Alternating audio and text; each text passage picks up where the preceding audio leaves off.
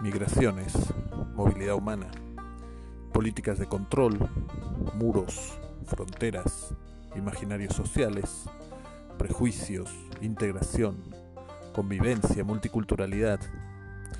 Vivimos en un mundo en constante movimiento, aunque ahora estemos confinadas. El Laboratorio de Investigaciones Transdisciplinarias, LIT, les invita a estos conversatorios sobre las inmovilidades humanas, un espacio para el diálogo y la reflexión acerca de las complejidades de estos desplazamientos de personas a lo largo del mundo en tiempos de inmovilidad. Porque si existe un cielo, todas y todos seremos allá inmigrantes. Bienvenidas y bienvenidos.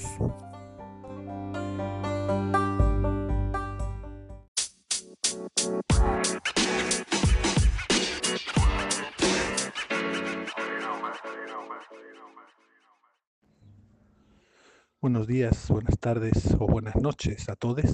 Sean bienvenidas y bienvenidos a una temporada más de Diálogos de la Inmovilidad, un espacio organizado por el Laboratorio de Investigaciones Transfronterizas LIT desde la frontera sur de México.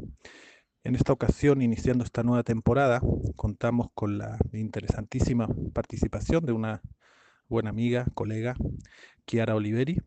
Ella es graduada en lenguas modernas y sus literaturas en chino y estudios árabes e islámicos por la Universidad de Granada. Es maestra en estudios de Asia Oriental y doctora en estudios migratorios.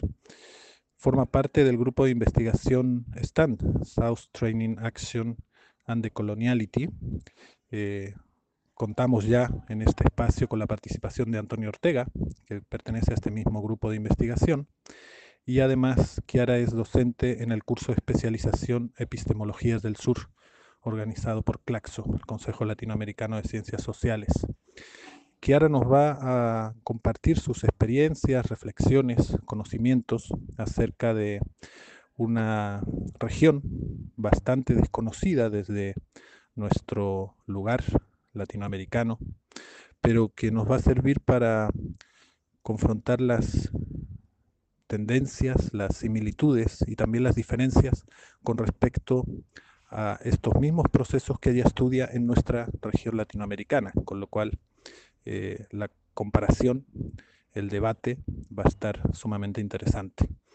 Ella trabaja recopilando historias orales de las personas de origen uigur que se encuentran en la diáspora, analizando cómo viven los conflictos socioambientales en la región autónoma uigur de Xinjiang durante su exilio.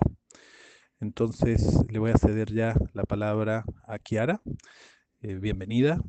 Y en primer lugar, pues me gustaría cederte la palabra para que puedas completar esta primera presentación y sobre todo también para que nos expliques y nos cuentes un poco sobre estos elementos, sobre quiénes son las personas de origen uigur, cuál es el contexto en el que viven, en el que defienden su territorio y también eh, por el que migran. Y bueno, pues dónde está Xinjiang, digamos los aspectos que nos sirvan para posicionarnos geográficamente eh, y a partir de ahí empezar a dialogar sobre las fronteras, sobre las inmovilidades, sobre los conflictos y empezar a tender puentes con lo que ocurre en nuestras regiones centro y latinoamericanas. Bienvenida, Kiara. Muy buenos días de una Granada muy soleada. Mm, buenos días, buenas tardes o buenas noches a todas y a todos, cuando y donde estén. En primer lugar, quería darle las gracias a mi amigo y compañero Sergio por la oportunidad de poder dialogar con él y con todas y todos ustedes Em, en esta sección de diálogos que como oyente estoy disfrutando muchísimo con la presencia de compañeras y compañeros de muchísimos lugares geográficos y que me están aportando unas perspectivas em, muy interesantes, no solo en la investigación, sino en, mi formación como, persona. Em, por lo tanto, reitero el agradecimiento y la emoción que representa poder formar parte de estos diálogos. Eh, muchas gracias también por la presentación, muy completa y muy buena. Y para, añadir algo, mm, quería eh, explicar un poco cómo llega una persona italiana eh, trabajando con eh, personas uigures en España. ¿Cómo, cómo se llega a este, a este giro? ¿no? Eh, como Sergio, como decías, yo estudié chino y estudio árabe islámicos aquí en Granada.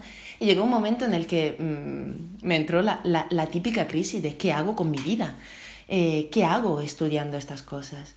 Y mmm, ayudada eh, por, por, por, mi tutor y por, por mis compañeros y compañeras, pues empecé a ver que había un punto de unión extremadamente interesante entre estas dos líneas ¿no? de investigación o ámbitos.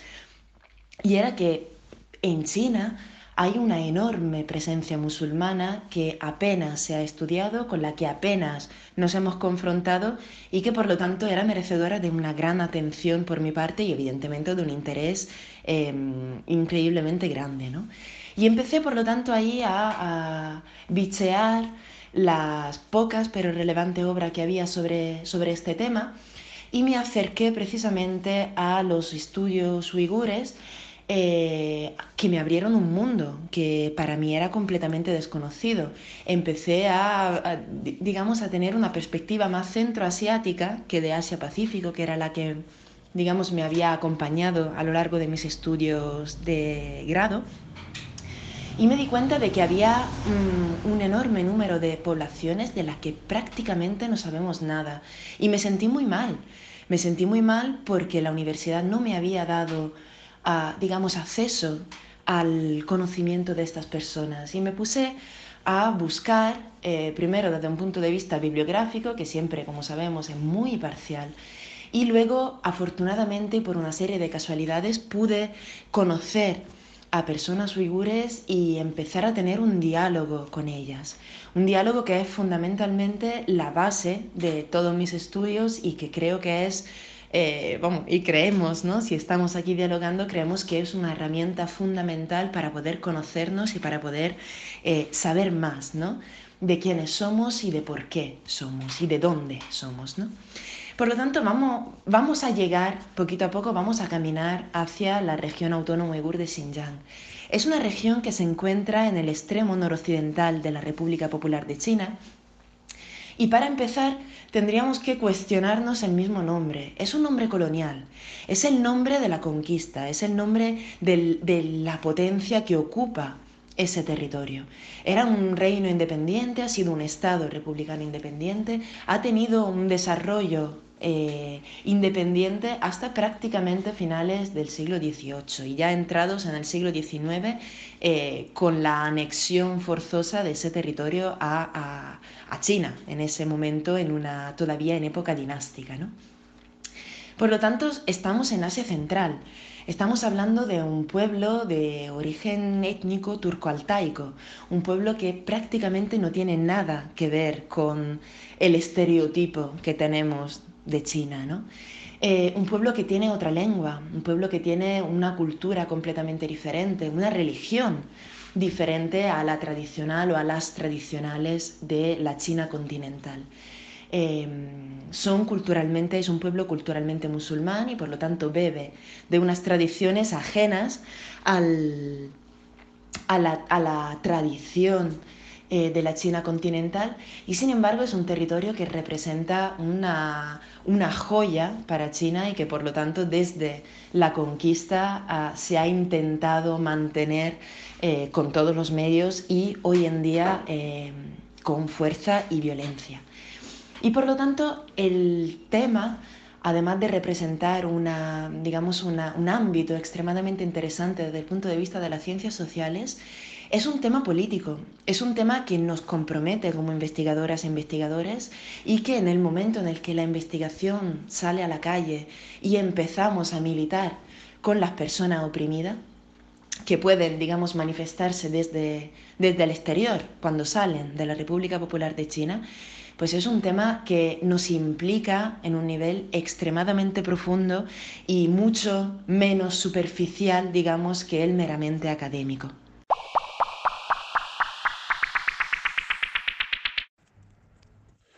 Pues, estimada Kiara, qué gusto me da escucharte y me parece que mm, estos diálogos van a estar bien buenos. como casi siempre, pero con su toque especial.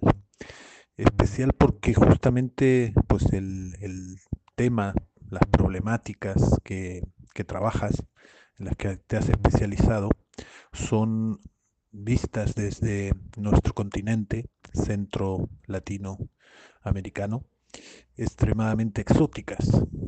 Pero al mismo tiempo quisiera pensar que más allá de todas las diferencias y las distancias, hay algunos elementos que, que aproximan las problemáticas, que nos permiten trazar puentes para entender mejor justamente lo que ocurre también acá, aunque los contextos sean en apariencia tan, tan diferentes.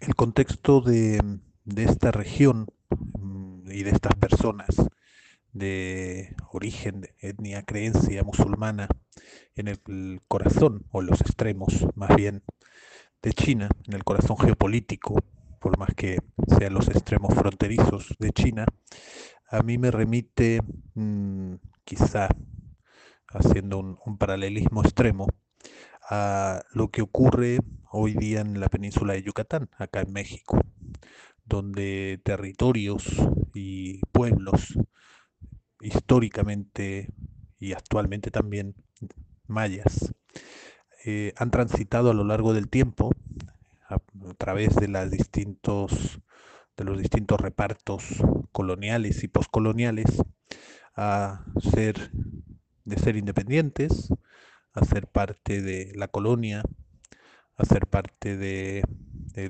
la capitanía de Guatemala, a ser finalmente anexionados al proyecto nacional mexicano. Y como hoy día también justamente son territorios extremadamente estratégicos por las distintas riquezas que atesoran, ya sean naturales, eh, geopolíticas, culturales también. Eh, esto, digamos que a lo que nos aproxima y es justamente el corazón de estos diálogos, es a problematizar sobre los distintos alcances y paradojas que se producen alrededor de la discusión sobre las fronteras, sobre los territorios en conflicto que tratan de contener o anexionarse esas mismas fronteras, y finalmente a cuestiones de geopolítica eh, y estrategia territorial eh, en pugnas, digamos, entre lo cultural, lo político, lo identitario, lo religioso, sin duda. Entonces, eh, me gustaría que, que, pudiéramos profundizar un poco en, en, algunos de estos aspectos que a ti en tu experiencia, en tu conocimiento, te han resultado interesantes son todos, por supuesto, pero digamos los que pueden resultar más paradigmáticos en, el objetivo de plantear esta mirada crítica, esta mirada epistemológica desde esa noción de sur global, que no es geográfico, sino político, epistemológico. Eh, ¿Qué, digamos, han sido estos elementos que han llamado tu atención y que pueden referir a problemáticas que se identifiquen en otros territorios, más allá, digamos, de la cuestión uigur. Pues sí, Sergio, el paralelo que tú haces es muy apropiado. Y me, entristece siempre muchísimo que se hagan paralelos porque eso significa que la violencia colonial, la violencia sobre las personas y la violencia en este caso, pues debida al establecimiento de fronteras es algo extremadamente eh, consuetudinario, de forma muy desgraciada ¿no? en este mundo. Y de hecho, uno de los paralelos que normalmente solemos hacer quienes trabajamos con la cuestión uigur es con eh, la situación de Palestina y la invasión del territorio palestino, la ocupación del territorio palestino por parte de Israel y eso que se denomina ¿no? el colonialismo de asentamiento y todas las violencias institucionalizadas otra vez que de ahí emanan. Pues Lo que desde un primer momento me ha llamado mucho la atención y me ha hecho convencerme cada vez más de la importancia de seguir investigando sobre esta cuestión es precisamente que no se sabe nada. Se sabe muy poco y cuando yo empecé mm, prácticamente este muy poco se restringía a cuatro o cinco personas en, en ámbito académico, ¿no? Y por lo tanto, hay este, este desconocimiento que viene de una estrategia que nace de China, evidentemente, para ocultar todo lo que está pasando en esta región. Y si bien el tema me interesaba precisamente por esta curiosidad de descubrir el por qué no se conocía este pueblo, por qué no, nadie había oído hablar de ellos y de ellas, Evidentemente todo explotó de una forma muy, muy, muy fuerte en el momento en el que empecé a conocer personalmente a las personas migrantes, ¿no? a las personas uigures que habían tenido que abandonar o que habían podido abandonar a China y habían podido establecerse en otros lugares.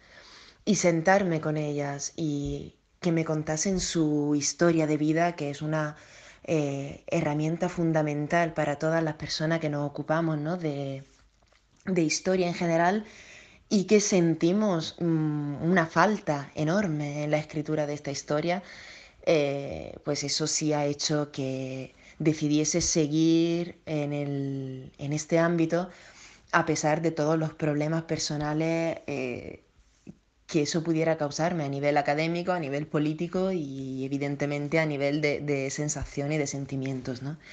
Cuando te sientas a hablar con alguien que ha escapado de su casa para sobrevivir, poniendo sin embargo en riesgo a todas las personas a las que ama, sabiendo que el simple hecho de que haya podido eh, salir del país eh, hace que toda su familia y que todas las personas que se han quedado eh, no vuelvan a saber nunca nada más de ellas que puedan sufrir represión policial o represión por el gobierno simplemente por tener a un pariente, a una persona cercana que ha huido. Esto mm, crea un, sentimiento muy fuerte de desarraigo, un sentimiento muy fuerte de soledad y un sentimiento de rabia enorme que eh, tienen evidentemente las personas uigures exiliadas. ¿no? Y esto es algo que evidentemente pasa con otras poblaciones, ¿no? con otras personas que han tenido que abandonar su tierra por cuestiones ajenas a su voluntad y por cuestiones ajenas, digamos, impuestas ¿no? desde arriba. Y mm, esto se puede encontrar pues, en otros territorios. la relación que se establece entre los Estados Unidos y muchas de las naciones de Centro y Suramérica pues desde luego que refleja muy bien también estas, estas relaciones desiguales, ¿no? Estas relaciones em, opresivas y opresoras, ¿no? Por parte de las potencias que podemos llamar perfectamente potencias coloniales.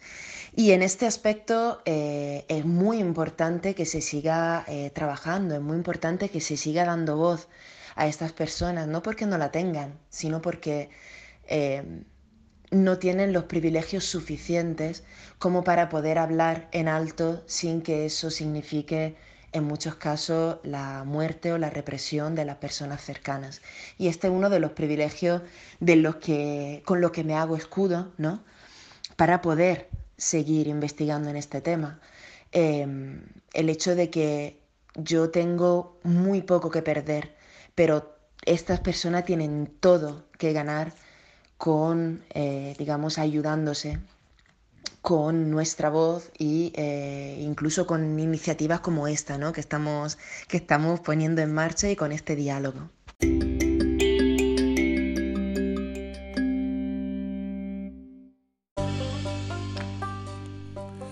Migraciones, movilidad humana, políticas de control, muros, fronteras, imaginarios sociales, prejuicios, integración, convivencia, multiculturalidad.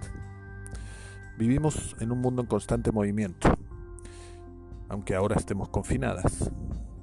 El Laboratorio de Investigaciones Transdisciplinarias, LIT, les invita a estos conversatorios sobre las inmovilidades humanas, un espacio para el diálogo y la reflexión acerca de las complejidades de estos desplazamientos de personas a lo largo del mundo en tiempos de inmovilidad que si existe un cielo, todas y todos seremos allá inmigrantes. Bienvenidas y bienvenidos.